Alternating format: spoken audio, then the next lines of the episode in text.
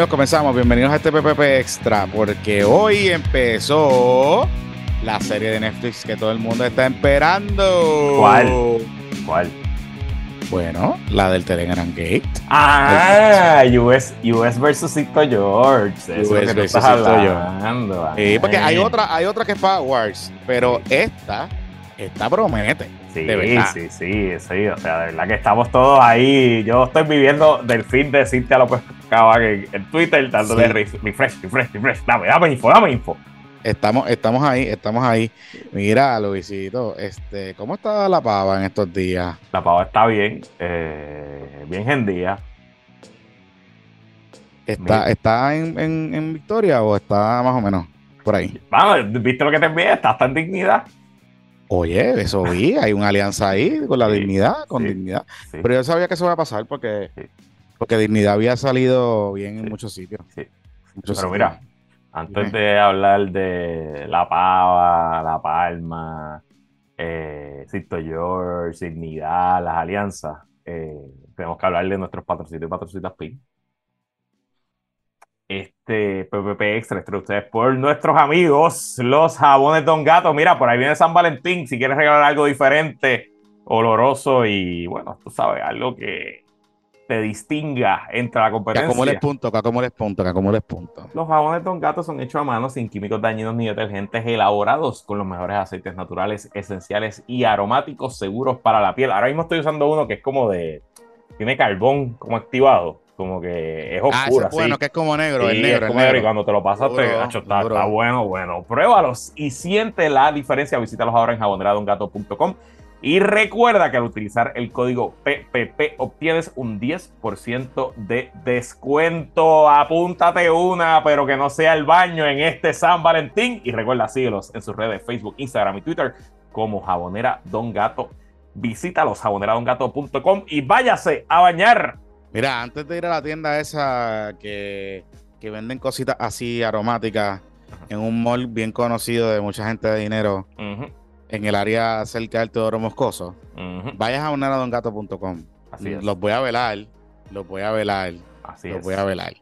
Mire, y si usted está interesado en energía solar para tu casa, particularmente cuando uno se da cuenta que, en mi caso, que por más que yo bajo el consumo, mando, estoy, estoy Regaña, el regañas apagando luz, regañas apagando Yo la luz. soy el regaño. Ajá, yo regaño. Luz, ahí. Esta casa parece un árbol de Navidad, carajo. Ajá, ajá. Eh, Le pongo timer a todos los, a todos los adornitos de Navidad. Este, le tengo, le tengo un itinerario estricto de prender el aire a todo el mundo, aunque sean inverter. Ujú, Este, me, me paso apagando los aires, pero la luz no baja. La luz no baja y la luz no baja por la simple y sencilla razón que la mayoría de su consumo, si usted ve su factura que envía a Luma, es por la compra del combustible. En mi caso, es un 60% de mi factura, para que usted tenga una idea. Así que si usted quiere evitar eso y usted quiere buscar alternativas, va a tener que, ser, que mover a, un sistema de energía solar. Y aunque hay gente por ahí empujando placas solares for all sin información, usted tiene que llamar a la gente que sí sabe. Y usted puede coordinar una consulta con nuestro patroncito consultor de Winman Home, José Vázquez, que es gratis y libre, libre de compromisos y te van a hablar claro con la que hay. Y te van a hablar de todas las alternativas para usted tener un sistema solar en su casa. Winmar es la compañía líder de la industria con más de 20 años de establecida y más de 40 mil hogares energizados ya y subiendo. Así que oriéntate hoy y hay varias maneras de que usted se puede comunicar con él. Usted puede coordinar una consulta texteando solar, la palabra solar, a 40691. 40691 o escribiendo al 787-629-8657. Eso es un número de celular. También se puede registrar en winmanjosevásquez.mymovisite.us y ahí usted va a poder escribirle a José y decirle, mire José, no entiendo esto, no sé cómo puedo poner placas de solar en mi casa, pero estoy harto de estar pagando petróleo. Así que usted tiene que buscar la información de la gente que sabe y le recomendamos el patroncito José Vázquez de Wilmer Home para que lo oriente sobre la tecnología y de cómo implementar la energía solar en su casa. Y de hecho, él tiene un Después no sé website que está complicadito, pero el enlace está en los show notes. Así que Sí, puede ir directo. no sé. No sé, no, no, después no quiero excusa y no quiero yoripari.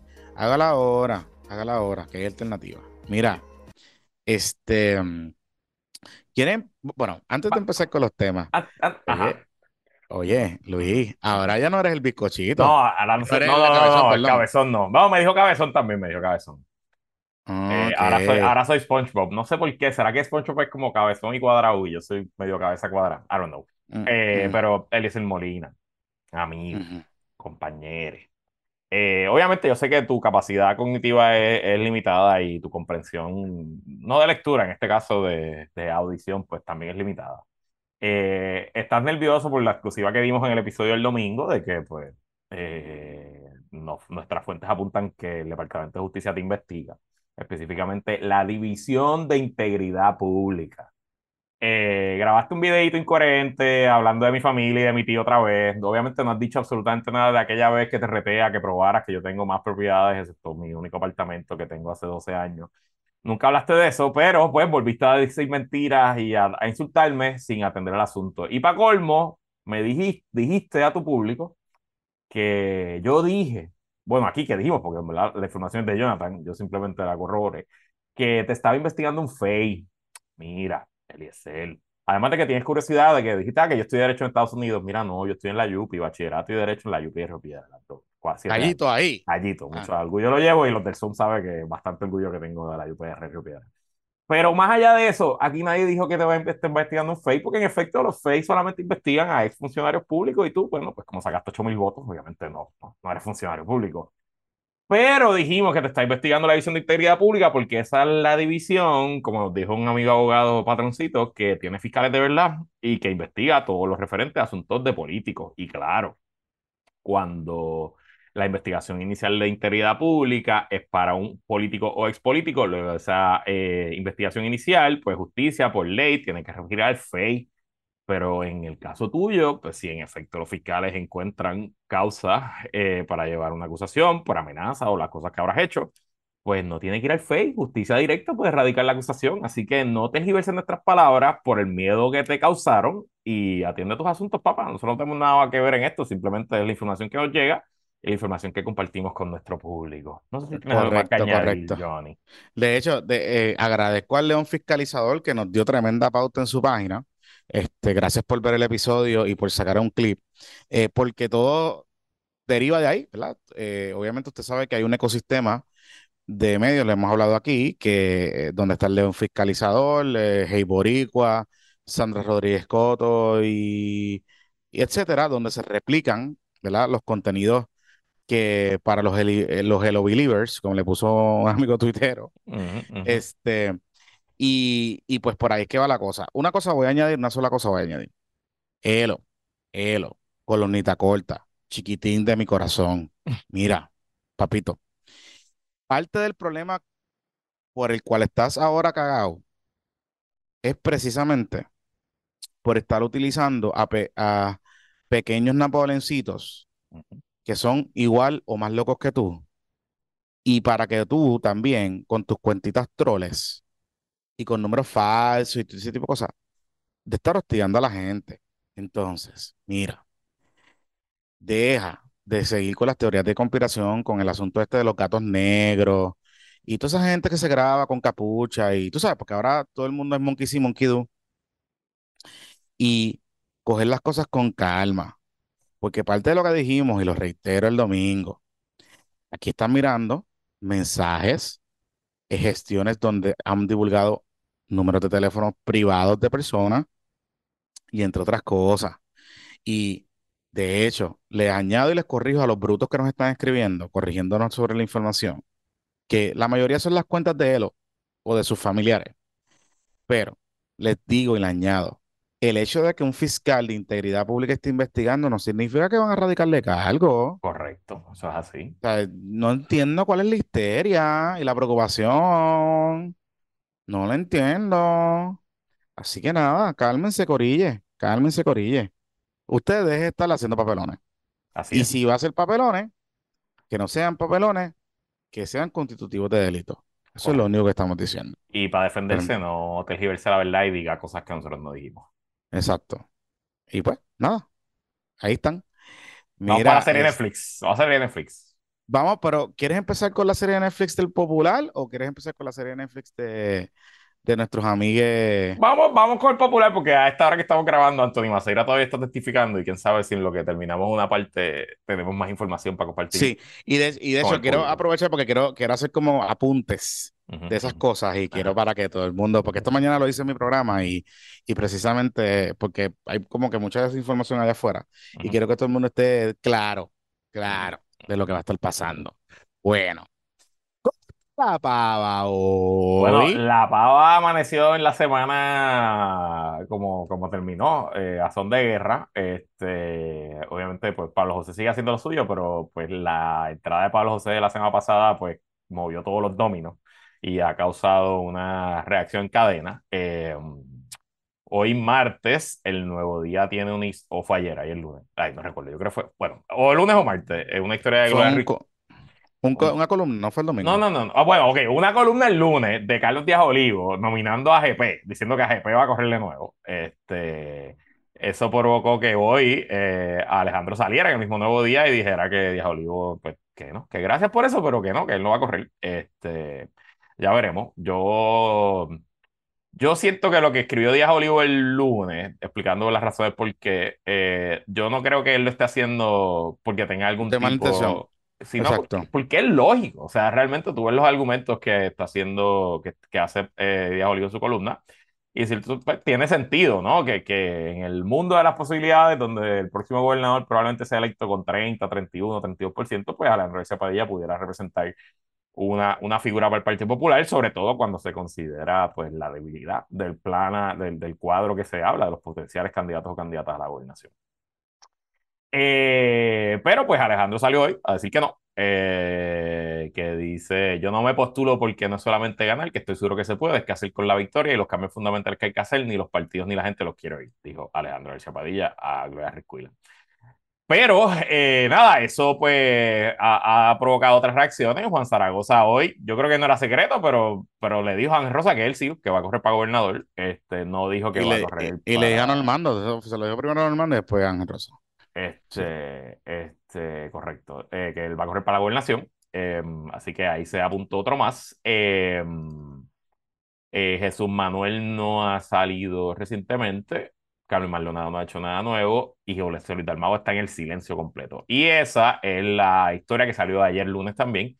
Que hay malestar en el Partido Popular porque estamos a un mes. Se supone que el 22 de febrero, ya es menos de un mes, el Partido Popular celebró una asamblea para escoger, entiendo que son siete puestos por acumulación para la Junta de Gobierno y creo que son 17 puestos regionales.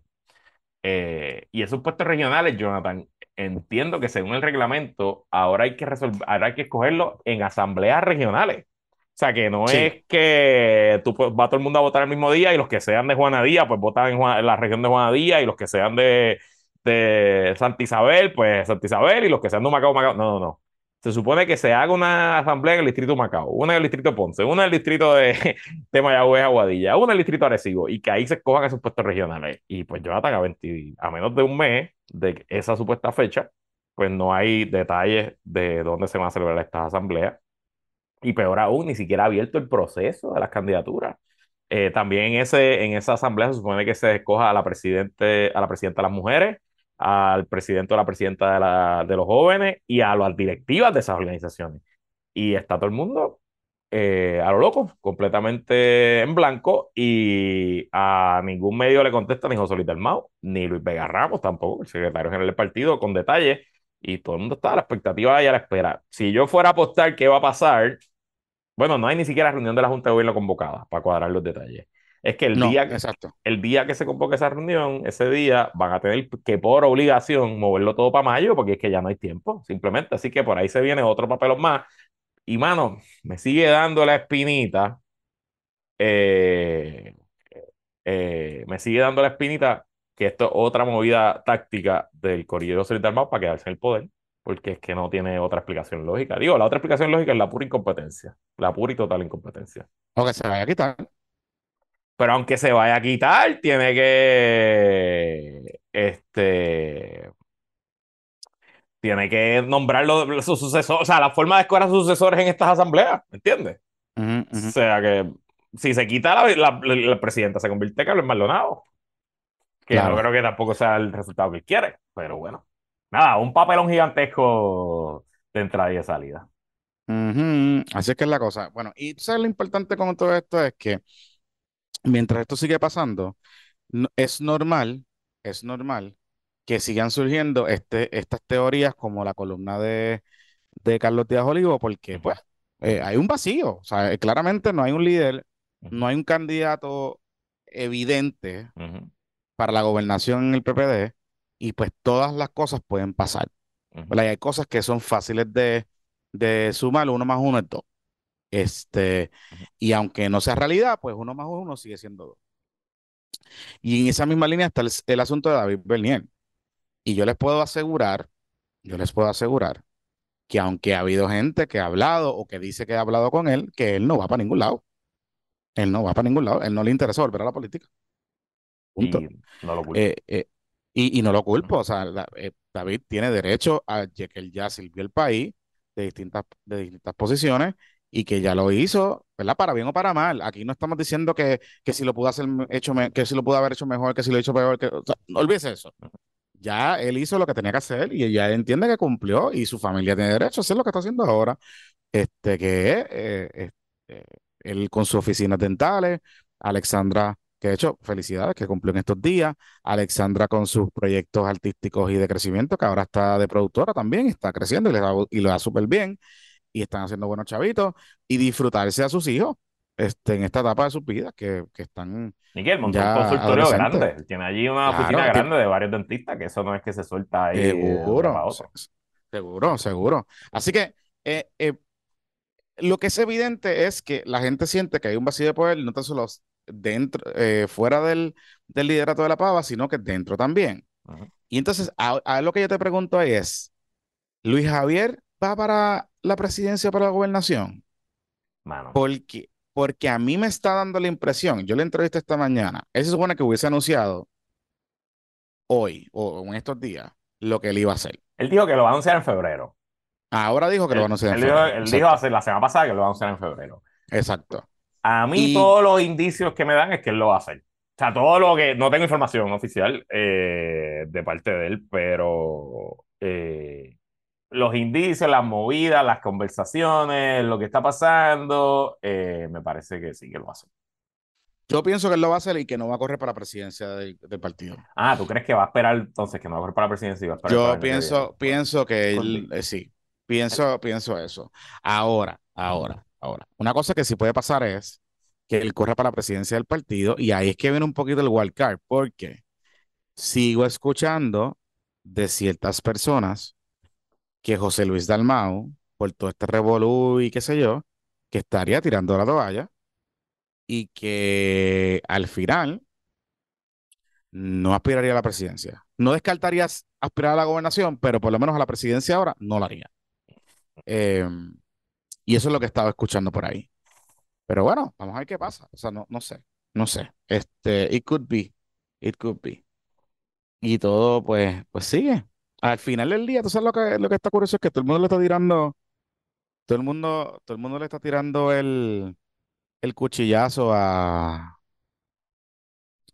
el cuchillazo a, A Héctor. a, a Héctor, a Baby Héctor. ¿Y por qué lo dice? Digo, yo sé por qué lo dice, porque está pasando. Bueno. pero, pero ¿qué ha pasado? Bueno, Cuéntame, pero es que, cuéntame, bueno, o sea, cuéntame. lo tuviste, Manu- lo tuviste en BC5 el martes. Por eso, por eso, por eso, por eso. Pero la semana Ajá, pasada, la semana ajá, pasada, Ajá, ajá, yo tuve a Baby Héctor, ajá. Que me dijo que no sé qué, que él está haciendo legislador, no sé qué carajo. Después yo tuve a Manuelito Calderón Cerame. Y Manuelito Calderón Cerame dice la frase típica, es mi pana, es mi amigo, tremendo candidato, pero yo entiendo que son dos buenos candidatos y que no debe, y que Ferrer, lo- aunque es una decisión bien personal, lo tiene que pensar, pero no debe retarlo en primaria a Pablito José. Y hoy yo entrevisté a Luis Javier Hernández y Luis Javier Hernández me dijo, yo creo que es tremendo candidato, yo creo que es un buen muchacho, es mi amigo, pero le sirve mejor al partido desde la legislatura o desde una aspiración a la alcaldía de San Juan. Entonces, ayer, interesantemente en Directo y Sin Filtro, Baby Héctor cambió la postura y se puso un poquito más en la ofensiva, más agresivo. Porque ya es la segunda vez que yo que estoy eh, interactuando con él en programas de televisión o radio. Y ahí estaba, lo tenías con Carmelo, o sea, que estaba con en, Carmelo. El, en, el, en el Tommy Dame con Carmelo. En el Tommy Dame con Carmelo, la verdad que Carmelo se lo almuerza también. que Carmelo es un zorro viejo. Carmelo es un zorro viejo, son muchos años. Eh, está cabrón. Anyway, pero la cosa es que cuando, cuando pasa todo este revolú, este él en un momento dado del programa estaba insistiendo en su trabajo legislativo, en su trabajo legislativo, en su trabajo legislativo, y yo le hago una pregunta, porque ustedes saben que yo me pongo a veces medio bichín, medio huele bichín, y le digo, venga acá, porque usted está insistiendo un montón en su trabajo legislativo y en los proyectos que usted ha aprobado, y, y, usted habla de su resumen y su carta de presentación. Y no sé, usted está como que dejándole entrever a la gente que usted tiene un resumen a diferencia de Pablito José, de Pablo José. Y me dicen, no, no, yo no estoy diciendo eso, lo que estoy diciendo es que mi trabajo legislativo, mi resumen es tal y tal y tal. Y que ese Cashmelo dice, va a haber primaria, va a haber primaria. Y es la impresión que me da, porque honestamente, aquí pueden pasar una de dos cosas. Que el muchacho estaba decidido que no iba a correr y que no iba a retar a Pablito José. O que el cuchilleo que ha habido en los últimos días de ciertos sectores y de ciertas personas, eh, porque Héctor, Baby Héctor es hijo de Héctor Ferrer. Y tú sabes lo que significa eso en política. Podemos, podemos salir un poquito telco, es lo que me estás diciendo. Por eso, por eso, por eso. Y si lo pullan, y si lo joden, pues él por joder nada más, voy. Voy. ¿Me entiendes? Me un bicho. No, deje estar, déjenle para el carajo estar encajonándome, yo hago lo que me salga a los cojones. Salga a los cojones. Correcto, correcto. Porque Baby Héctor es hijo de su papá. y su papá, no, no todas las veces le salía, pero cuando le salía, le salía. Este, porque hubo muchos que dijeron que no se tiraba cuando, cuando Ángel Rosa, aquella primaria, ¿te acuerdas? Este, y cogió y le dio una pela. Así que, nada, por ahí es que va la cosa. Yo sigo, mi bingo de este año sigue con que aquí va a haber, estamos a terminar con una primaria entre Pablito José y Héctor Ferrer. A menos que de momento Pablito en estos seis meses, en estos próximos seis meses, te recaude una cantidad de dinero sustancial y sea virtualmente imposible para Héctor. Correcto. Mira, y yo, ¿verdad? Añadiéndolo a lo que dije el domingo, de que yo creo que sería buena para el Partido Popular una primaria entre ellos dos. Eh, te, le añado al análisis un poco. Yo poniéndome en los zapatos de tanto de Héctor como de Pablo José, en teoría, ambos están comenzando sus carreras políticas. Héctor Lorente ya es representante, eh, Pablo pues no ha corrido para nada. Pero en teoría ambos deberían aspirar a otra cosa porque su son tan jóvenes, su carrera está comenzando que no hay obligación alguna de por qué correr para comisionar residente. El problema, Jonathan Lebron, es que, bueno, mm, nada garantiza que en el 2028 hay un Partido Popular por el cual aspirar. O sea, si Pablo José mm. corre para el Senado por acumulación, queda primero o segundo en la primaria popular y entra en los 11, entra asegurado. No tengo cero dudas de que entraría en los, en los 11 por acumulación este, y, sería, y sería senador electo en 2025. El tema es que primero va a ser senador probablemente de minoría y quizás de la tercera delegación, o sea, va a ser de super minoría. Y segundo, en el Senado va a estar allí cuatro años, para entonces que correr para gobernador en el 2028 de un partido súper mega debilitado que a lo mejor quedó el tercer lugar no sé. Versus que si corre de comisionado, pues igual Héctor, por cierto, porque si Héctor le gana la primaria a Pablo José, eh, aunque pierdan la elección en el 2024 contra Jennifer o contra quien sea, si Héctor corre para la gobernación, pues yo presumiría que si hacen un buen papel, eh, automáticamente se convertirían en los líderes del partido en 2025 y bueno, pues de ahí para adelante a construir un último cuatrenio a ver si el Partido Popular le queda algún tipo de esperanza. Así que en, el, balance de, de qué hacer y de qué opciones, por qué opciones tirarse, pues yo lo veo bastante claro para ambos. Este, mm. Y me parece que es inevitable la primaria. Yo voy a hacer exactamente cero para evitar esa primaria. Eh, yo creo que es buena, yo creo que le hace falta al Partido Popular y bueno, que gane el mejor. Yo no, yo, porque tú no lo vas a decir, pero yo lo voy a decir. A los amigos populares que están diciéndole a Héctor Ferrer que no vaya a la primaria, dejen de ser tan cagados. Dejen de ser tan cagados. Porque yo sé que al final del día, más allá de, de las buenas intenciones, lo pueden pensar de que se cancelan y todas esas cosas, es que son unos cagados, porque le tienen miedo a lo que, a lo que pasó en la última primaria de la gobernación, eh, que todo el mundo se quedó en chismao y chango, y al final se desmadró la cosa. O sea, las razones por las que perdió Charlie fueron muchas. La primaria es una, pero fueron muchas, fueron múltiples razones. Fueron múltiples razones. Él perdió por el área metropolitana. Y Claro. su campaña entendió que no tenía que hablar con los electores del área metropolitana. Y pues, él ganó en Puerto Rico. Si tú le quitas los votos del área metropolitana, él, él, él ganó. Eh, Y les dio las alcaldías y todas esas cosas. O sea, A, lo que voy con, a lo que voy con esto es, ¿verdad? Que dejen de ser tan cagados. Y si Baby Héctor quiere retar a Pablito, que lo haga. Que lo haga y que se joda. Seguro, Necesitan, necesitan sangre por las venas, necesitan fueguito también. seguro, Tú sabes. seguro. Mira, este. Mira, antes de tirar la Apu- pausa y entrar a la serie de Netflix. De hecho, pues, ah, de hecho, apunten en el bingo, apunten en el bingo el tema de eh, José Luis Dalmau quitándose. mm, Así mm, que mm, apunten por ahí. Apunten por ahí. Eh, pues en cuanto a la Alianza Patria, este domingo por comunicado de prensa no fue nada muy llamativo. eh, la plana mayor del PIB, empezando por su presidente emérito Rubén Berrios Martínez, pues se reunieron y aprobaron unánimemente comenzar el proceso de la Alianza Patria. Eh, Ujú. ellos ya hoy había- habíamos hablado de esto el fin de semana anterior, que Victoria tuvo su asamblea en Vega Baja y que habían pues anunciado el comienzo formal y el PIB pues replicó este domingo eh, diciendo que lo mismo. Y que la estrategia tiene tres pasos. La primera es ir al tribunal y impugnar la ley, el código electoral. Me llama poderosamente la atención a qué tribunal van a ir. Eh, porque hay una avenida a ir al tribunal federal.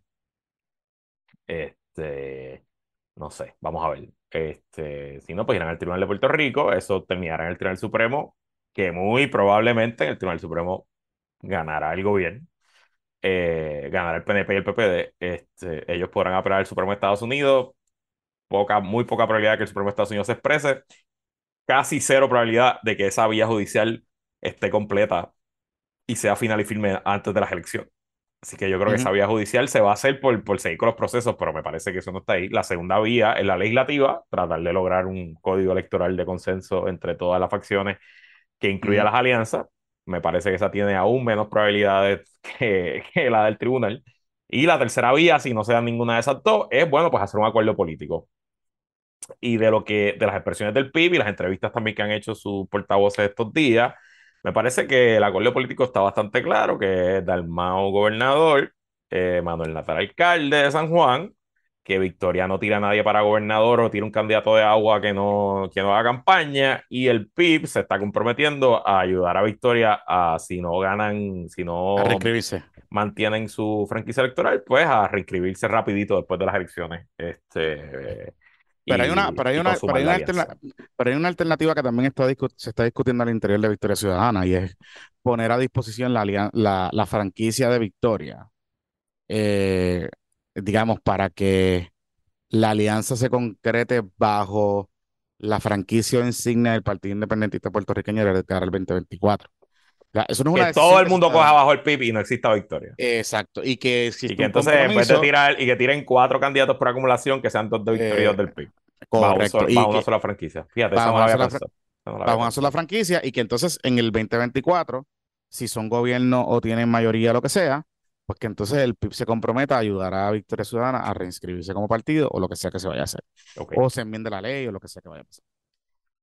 Indistintamente lo que pueda pasar o lo que esté pasando, nosotros, eh, de hecho, un saludito a los miembros de la prensa corporativa de este país que se dieron cuenta de lo que estaba pasando y nosotros llevamos semanas hablando de esto aquí y qué bueno, qué bueno que llegaron, qué bueno que llegaron. Eh, siempre son, siempre es bueno que le den seguimiento a estas cosas. Este, pero si lees el comunicado del PIB, del Jedi Council del PIB, se parece mucho, mucho, mucho al comunicado que sacó Victoria Ciudadana después de la asamblea que hicieron allá en, en el teatro hace como dos semanas, una semana atrás. Así que todo esto está coordinado y todo esto se ve que hay unos pasos coordinados, concertados entre ambas colectividades para mover este tema. La pregunta sigue siendo aquí si habrá tiempo suficiente para, para hacer todas las cosas que tienen que hacer, porque lo que queda es un año para esto. y en ese año pues tiene que haber una organización política, tienes que comunicar el mensaje de qué es lo que va a pasar, cómo lo vas a hacer, todo ese tipo de cosas.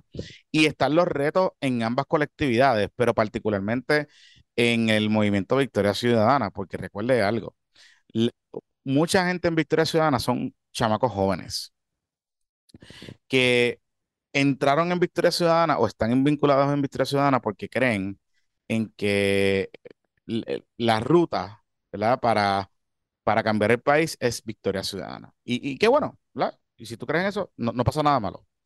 Em, y que tú le plantees la posibilidad de algo que estén negociando, ¿verdad? Este, que tú le plantees la posibilidad de que esa franquicia electoral se pueda poner a disposición y que Victoria Ciudadana desaparezca en esta elección para correr bajo una sola insignia de cara al 2024, pues es un tema bien complicado y tienes que al fino de cómo tú lo vas a explicar con tus distintas facciones dentro de Victoria Ciudadana, particularmente con las dinámicas que tú tienes ahí adentro de las redes de redes y todas las dinámicas, esas cosas que tú tienes aquí. Así que, nada, hay una reunión en estos días del Leader Council de Victoria Ciudadana también relacionada a este tema. Así que, nada, los pasos están ahí. Los pasos están ahí. Parece que la alianza va. Como sea y cómo va, ahí es que está el asunto. Yo creo que esto ahora mismo es una carrera contra el tiempo. Siento que dejaron perder demasiado tiempo, pero como dice el refrán, nunca está si la dicha es buena, que metan mano. Eh, el gran reto es negociar, ponerlo por escrito y luego de eso explicarle a la gente cómo hacerlo y cómo votar. Y veo una una gran, gran, gran, gran, gran, gran eh, eh, conflicto o posible conflicto en las candidaturas por acumulación. Porque recuerden que uno solo, usted solamente puede votar por un candidato o candidata para la Cámara por acumulación y un candidato o candidata al Senado por acumulación. Victoria se arriesgó y nominó a dos en Cámara y Senado y le salió la jugada y los dos entraron. El PIB históricamente solamente ha nominado a uno. En teoría, yo creo que tuvieran los votos. Yo creo que si tú divides los votos a la mitad que sacó María Lourdes y Denis Martí, hubieran entrado dos candidatos del PIB. Dos, eh, en cada cuerpo, así que pues ahora habrá que ver, ¿no? Si, cómo llega ese acuerdo, hasta dónde llega eh, y se incluye, incluye esas cositas interesantes de acumulación. Así que nada. La cosa va a estar buena, la cosa va a estar buena. Vamos a ver qué pasa. Mira, este, son la... vamos a hacer la pausa porque vamos a hablar de la, de la, de la novela de Netflix del Telegram Gate, que está ahora mm. mismo en el Tribunal Federal. este, no se vayan. Bueno, bueno. Este próximo segmento es traído a ustedes por el Rey, la iglesia del malandreo y del titeraje. Pa, pa, pa, JM Accesorios, trabajando accesorios para autos, luces LED, tablillas, tuercas, Benvisor, sistemas de volantes para autos, marcos de tablilla. Usted le puede poner ahí columna corta, puesto para el problema, estoy, estoy puesto para el calentón, lo que usted quiera. Porque ellos se lo hacen customizado y también instalan radios y sistemas de audio. Instalan también varios tipos de tintes industriales para autos. Yo puse los míos allí, bien buenos, entre ellos de cerámica, con corte digitalizado. Esto es que ellos hacen el corte del papel en vez de hacértelo encima del cristal, lo hacen en una máquina que allí la eh, nuestra secretaria Marieli me dé el diseño de tu carro y la máquina lo corta, entonces te ponen el cristal, el tinte, es más rápido, es mucho más seguro y efectivo y previene accidentes en tu vehículo. Si usted quiere hacer esto, llámelos. 787-649-7867, 787-239-0090. También los puede conseguir en JM Accesorios PR en Instagram y Facebook para que usted vea las delicadeces que se producen allí este, desde aquí viaja el tóxico, yo soy la tóxica, de yo amo a Bonnie, eh, la, la, Jordan, la Michael Jordan, todas esas cosas. Y usted puede ir allí de lunes a viernes de 8 de la mañana a 4 de la tarde o de 8 de la mañana a 3 de la tarde. Ellos están en el sector Campo Rico, en la carretera 185, kilómetro 5.6. Esto es en Canova, bien cerca del hipódromo Camarero. Así que usted coge la ruta 66, llega allí y va a llegar bien rapidito. Y si usted tiene, se le, daña la máquina de lavar o de secar, también allí. Puede conseguir una de esas análogas que son buenas, que duran mucho. Así que vaya allí a JM Accessories. Bueno, y este PPP Extra es traído ustedes también por la gente buena de TaxLeg LLC, Servicios de Asesoría en Recursos Humanos, Asesoría Legal Contributiva y trámites de exención contributiva bajo la nueva ley de incentivos. Ya tú sabes, estamos acercándonos a la época de primaria, ya tienes que estar cuadrando, cerrando la contabilidad del año pasado Tienes que chequear cómo quedó tu empresa con las nuevas leyes y la reforma, la reforma laboral. Y no hay nadie más que la licenciada, no hay nadie mejor que la licenciada Ibeliz Quiñones, que también repite como integrante destacada de la bancada de PPP para el baloncesto de TaxLec LLC. Comunícate con la licenciada Ibeliz Quiñones al 787-313-2323, 313-2323 o al 787-943-8095 y le puedes enviar un correo electrónico también a quinonesocasiolo.gmail.com Mira, este... Tengo que hablar contigo porque esto está bien fuerte en la serie de Netflix. Espérate, antes de que no, se te olvide, que estaba añadiendo un patroncito más a los martes. Ah, ah se nos quedó uno más, se nos quedó uno más. Ah, perdón, perdón. espérate, espérate. Léela, léela ahí. Eh, mira, mira, esta, eh, esta es una tienda y una empresa puertorriqueña bien chula que vende unos tremendos productos. Yo he usado varios de ellos, particularmente para las patitas de Dylan y de Rogelia, que son delicaditas. Y me estoy hablando de Eco Organic Boutique, una empresa puertorriqueña que vende todo tipo de productos naturales y orgánicos para el hogar y para las personas, niños, niñas y mascotas. Muchas cositas para bebé, muchas cositas para bebé. Y pónganse ahí. En Eco Organic encontrarán las mejores marcas sin ingredientes tóxicos ni dañinos, que eso es lo más importante para el ambiente. Tienen un ungüento bien bueno para el dolor. Chequenlo, bien bueno. Chequen los productos para el regreso también para la escuela. Y que aunque están comentando el semestre escolar, yo sé porque me pasó que como dejan las cosas por última hora, no tiene que buscar y estar buscando libretas y cosas para el, para el, colegio y para Eso lo están diciendo como con un odio en tu corazón. Eh, siempre me pasa. Eso sabe. Bueno, recuerde que si usted eh, dice eh, y o va a la página de internet y, pone el código PPP y le van a dar 15% de descuento, usted puede conocer sus productos en ecoorganicboutique.com, ecoorganicboutique.com y los puedes seguir también en las redes sociales como Eco Organic Boutique. Así que ya lo saben, pónganse al día. Pónganse al día.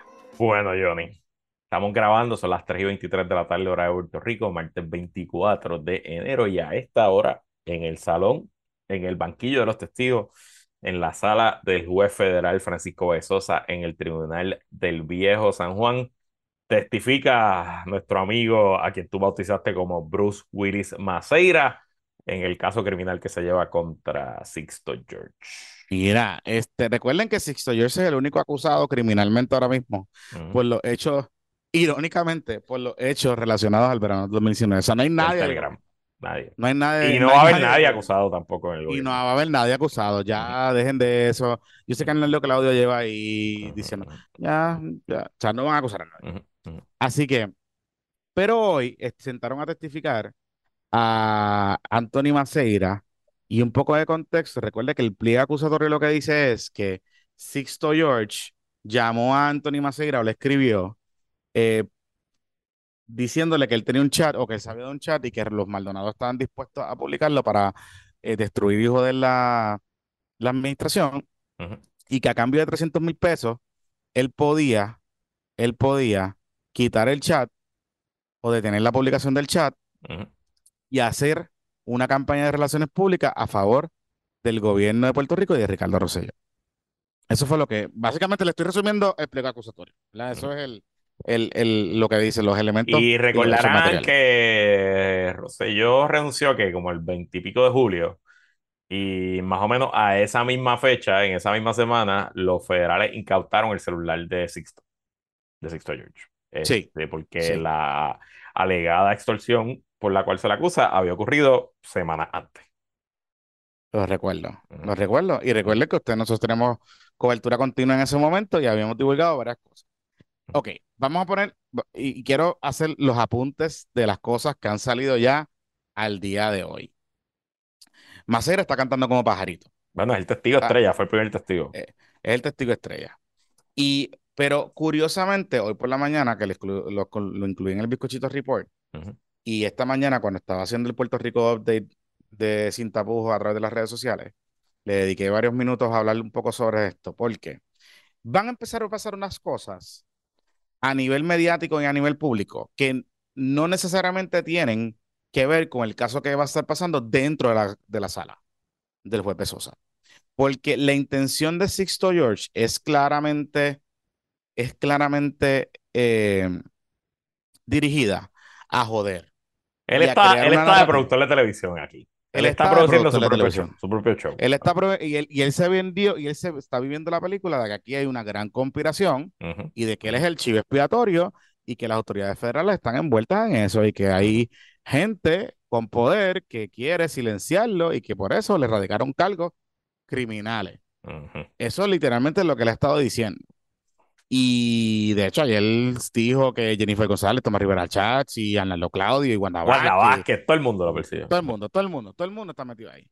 Este, eso hoy provocó pues un- una pelea entre Monchito Doral y, y el monitor federal, que hablamos de eso ya mismo. Pero en esencia, lo, cuando uno empieza a ver el testimonio de Maceira, va corroborando por partes lo que había pasado.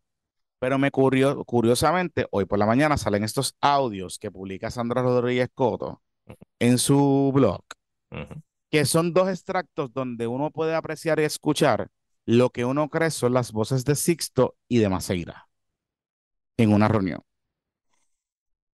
En un momento dado, el juez Besosa dice que hubo una filtración hoy, durante la vista, que hubo una filtración de uno de los eh, elementos de la evidencia, que específicamente de los audios. Lo que yo no estoy seguro, y es lo que a mí me, lo primero que yo pensé, es que Sixto estaba grabando a Maceira también en estas reuniones. O, o yo pensé eso y decía, coño, pero es que no puede ser los audios del docket. Digo, o sea, no técnicamente, si es una filtración de Sixto, pues Sixto tiene los audios porque ya ante el juicio la Claro. fiscalía le entregó todo a sus abogados. Claro, Claro. es que se la está jugando súper fría, Sixto está sacando estas cosas así. Sí, es Está jugándose la sube fría y, y Sandra se está exponiendo porque si en efecto esto es un audio liqueado del docket, eh, pues la van a citar y le van a incautar el teléfono y todas esas cosas. O sea, pueden hacer eso. O sea, puedo, esto puede ocurrir. El otro ángulo que yo pienso que puede estar pasando es que Sixto en estas reuniones también está grabando a Maceira durante las conversaciones. No sería la primera vez que extorsionador graba a extorsionado Claro, o a político. claro. O sea, ha pasado. Eh, y, y es un tema, ¿verdad? Que pues cuando usted va a hacer las cosas mal o usted está en una cosa media sospechosa, pues hay gente que se graba y todo el mundo se graba. Y todo el mundo se graba. Así que eso por ahí está pasando. Pero hoy el testimonio, el testimonio va a ser bastante largo. ¿Qué te, qué te ha parecido este inicio de este primer drama? Varios, varios asuntos. Eh, y desde el opening statement de fiscalía, que fue el primer día del juicio, y obviamente de nuevo el juicio está ocurriendo ahora mientras grabamos y en el Tribunal Federal no hay cámaras ni, ni hay manera de ver lo que está pasando, así que nos tenemos que dejar llevar por lo que están tuiteando los periodistas que están allá adentro.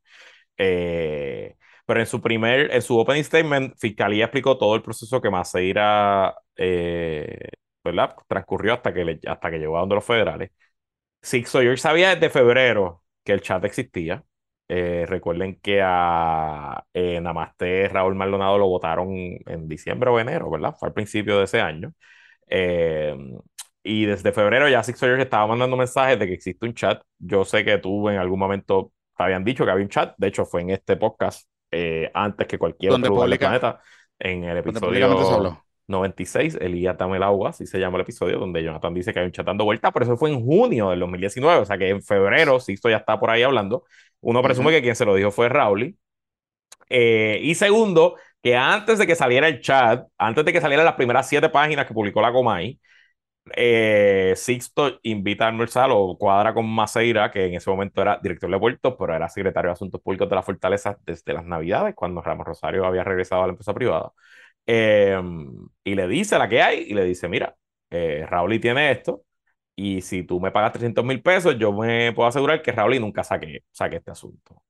Eh, lo que cuenta la fiscalía y hoy está confirmando en su testimonio Maceira, que entiendo que todavía está por el directo, by the way. Yo creo que los abogados de, de Sixon no, no, le han hecho preguntas y en el cross, en la, con es que usualmente estas cosas se ponen sabrositas. Eh, este, pues Maceira dice que después de esa, él se sintió extorsionado en ese almuerzo y que salió de ese almuerzo a reunirse con su amigo Carlos Mercader, este, Mamerrín. Mamerrín, eh, eh, estaba en el postino, de ahí se fue a Buenos Aires, la pizzería que ya no existe allí en Condado, este, a contarle lo que había pasado y a pedirle como asesoría. Y ellos decidieron que tenía que hablar con alguien más y ir al FBI directo y hablaron con Héctor Pesquera que era, había sido el, primer, como el director de seguridad pública whatever, este, del de de Rosselló, que ya se había ido del gobierno, eh, y estaba en Florida, en Miami, y hablaron por teléfono, y entiendo que Marcela se montó un avión a reunirse con Héctor Pesquera, y Héctor Pesquera lo conectó con, nuestro, con el corillo, con el corillo. Con el amigo de nuestro podcast, Douglas Leff. Douglas Leff. Ok, paréntesis, Luisito Marí, eso que tú estás diciendo. Hay varias cosas que me llaman la atención. Douglas Leff era el director del FBI en Puerto Rico en ese momento. Exacto. Hay, hay varias, varias, cositas que tú me estás, que de lo que tú estás comentando, este, que quiero contextualizar. Ustedes recordarán que cuando las cuentas mamerrísticas o por donde sale el nombre de, de Mamerrín, que era el mamerro, ¿te acuerdas? Ellas cuentas en Twitter. Sí, sí. Eh, que esas cuentas publicaban cierta información, cierta información, este, durante esos días que uno pudiese pensar que estaban recibiendo información de alguien dentro de la administración o dentro de la fortaleza. Y si tú me estás diciendo, según y si, lo que te acabas de narrar, de que Maceira se va a reunir con Sixto, Sixto le dice lo que le dice, él se va a reunir con Mamerrín, Mamerrín y él acuerdan reunirse con Héctor Pesquera, él va a Héctor Pesquera, Héctor Pesquera lo conecta con el FBI y el resto de historia, ya vamos entendiendo la conexión y las filtraciones que estaban surgiendo de esas cuestas mamerrísticas y el tracto de esa información porque la cuenta que estaba en Twitter que se llamaba El Mamerro, era el Mamerro tripeándose a Omar Marrero. Mm. Pero también hablaba de Raúl y Maldonado y de Raúl Maldonado. Y el por qué esa cuenta murió de momento. Cuando empiezan a, trascender las cosas y a divulgarse las cosas. Curioso, curioso.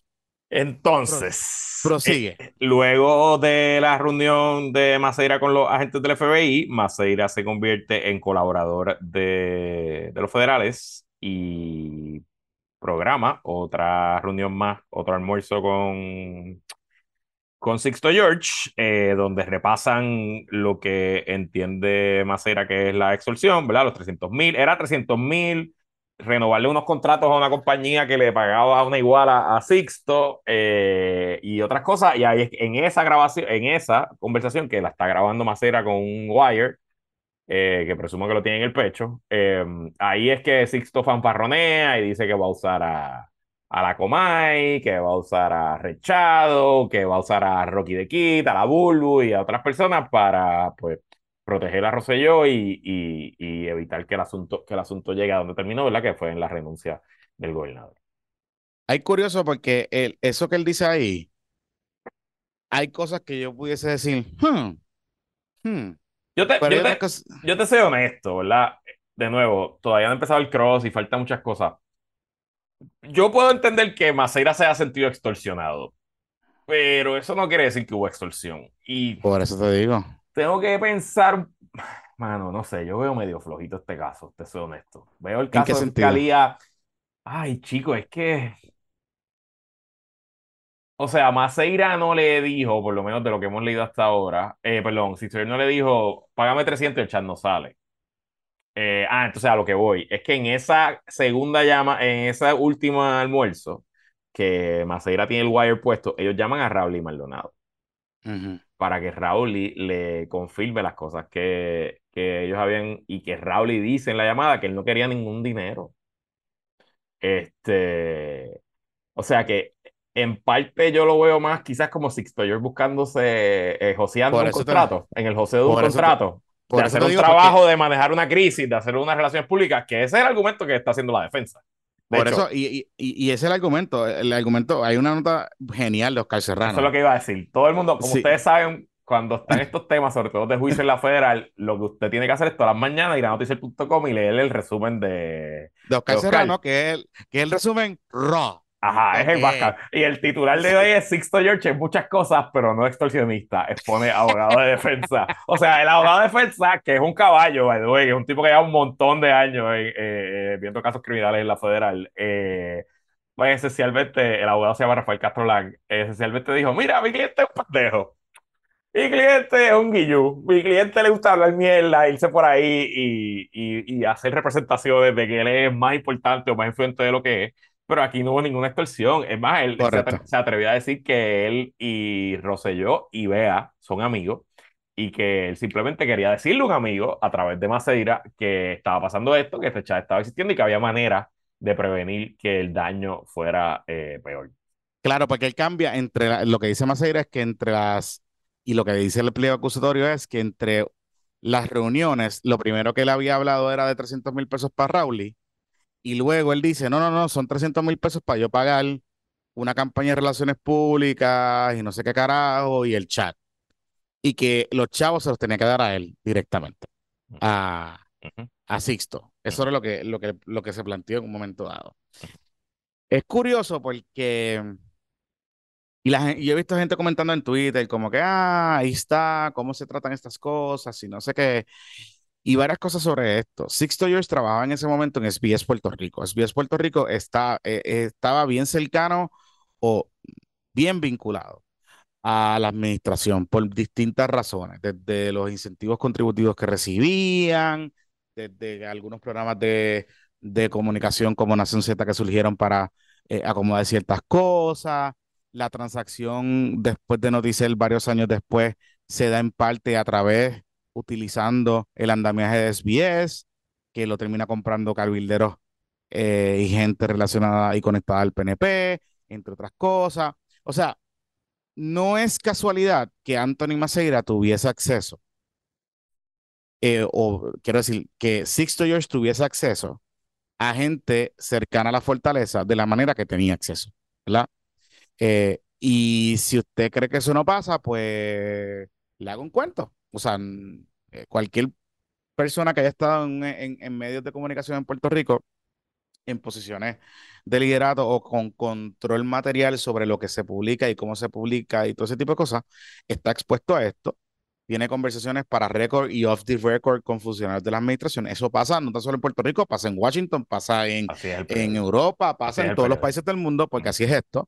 Y si no se dieran esas cosas, precisamente hoy no tuviésemos el chat de Telegram, no tuviésemos eh, las investigaciones de Cerro Maravilla, no tuviésemos todas estas cosas que han pasado en lo largo de la historia, se dieron de esta manera, se dieron de esta manera.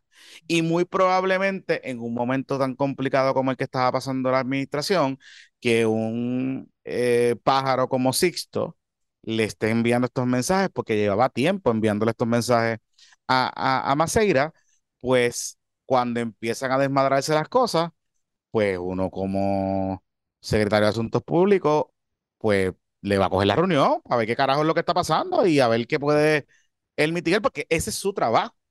A su trabajo es secretario de Asuntos Públicos en ese momento. Su trabajo era ver cómo podía manejar la situación que tenía su jefe, Ricardo Rosselló. Eh, básicamente eso es lo que está pasando. O sea, usted pensar que esto es como una mafia, como sugiere el titular de, de Sandra por la mañana, pues Sandra, tú sabes, you, you know better, tú sabes, como que... Hay que vender, eh, hay que vender, hay que vender el Substack. es que ya está en Substack que está escribiendo, ¿verdad? en Substack, sí, sí, por eso. Pero, entonces, nada, cierro ese paréntesis porque el testimonio de Maceira, puedo coincidir contigo que está un poquito flojo, pero a la misma vez, el peor enemigo que tiene Sixto George es Sixto George por bocón. y porque la teoría está del, abogado de que él es todas las cosas menos extorsionador, pues, eh, ¿really? Eh, eso es lo que debe estar pensando un jurado. Tú sabes, cuando está escuchando a este tipo fanfarronearse eh, con, con los Facebook Live, cuando salen las entrevistas, cómo habla, lo que dice, cómo se brega, y todo ese tipo de cosas, pues, y lo otro es, si yo fuese un talento que trabajé con Sixto George en algún momento dado de mi carrera, como va él en este caso y con lo que ha dicho públicamente, yo estaría cagado. Yo estaría cagado. Porque este tipo tiene cara de que está Zero Fox Given y en su mente él lo que quiere hacer es joder todo esto aquí. O sea, en su mente él lo que quiere es crear esta película y crear todo este andamiaje para que decir que, que aquí hay una gran conspiración y que estos talentos que él controlaba supuestamente eh, podían hacer lo que él dijera. Curiosamente, de todos los talentos que estaban ahí, los únicos que estaban en SBS era Rocky the Kid, Cobo Santa Rosa, La Bulbu y ya, porque Rechado no estaba en SBS. Y en ese momento, La Bulbu y Sixto George se odiaban Mm, todavía por la situación de cuando Sixto era el productor de Molusco, cuando a, a La Bulbu la sacan del, del programa de Molusco. Mm, mm. Pero Sixto George en ese momento ocupaba una posición gerencial en SBS Puerto Rico. Así que acceso a Cobo sí tenía, o sí podía tener. Y acceso a los talentos de SBS sí podía y sí podía tener, y sí tenía que tener. A Rechado, no sé, no creo, no creo, no creo.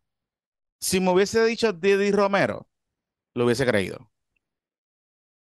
Pero, pero nada, por ahí es que va la cosa, Luisito Marín. Y nada, todo promete. Yo, el juicio debe durar una semana, dos, eh, por ahí. Eh, en la lista de testigos de fiscalía se incluye a Raúl Maldonado, incluye a Paquito Pared, al actual secretario de Hacienda. ¿Ah, sí? Eh, sí, sí, sí, está en la lista. No sé si lo van a citar, pero ahí está. Yo presumo que parte es para hablar de las investigaciones sobre la- las compañías estas que eran del hijo de Raúl, del hijo de Raúl, ¿verdad? Yo me imagino que por ahí Mm. va el asunto.